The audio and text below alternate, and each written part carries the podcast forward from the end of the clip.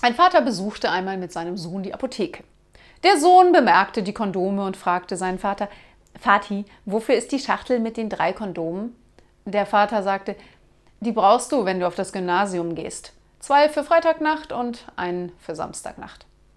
Der Sohn fragte daraufhin nach der Packung mit den sechs Kondomen.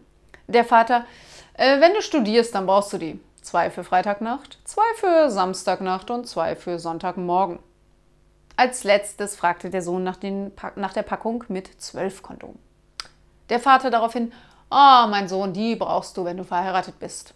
Eins für Januar, eins für Februar,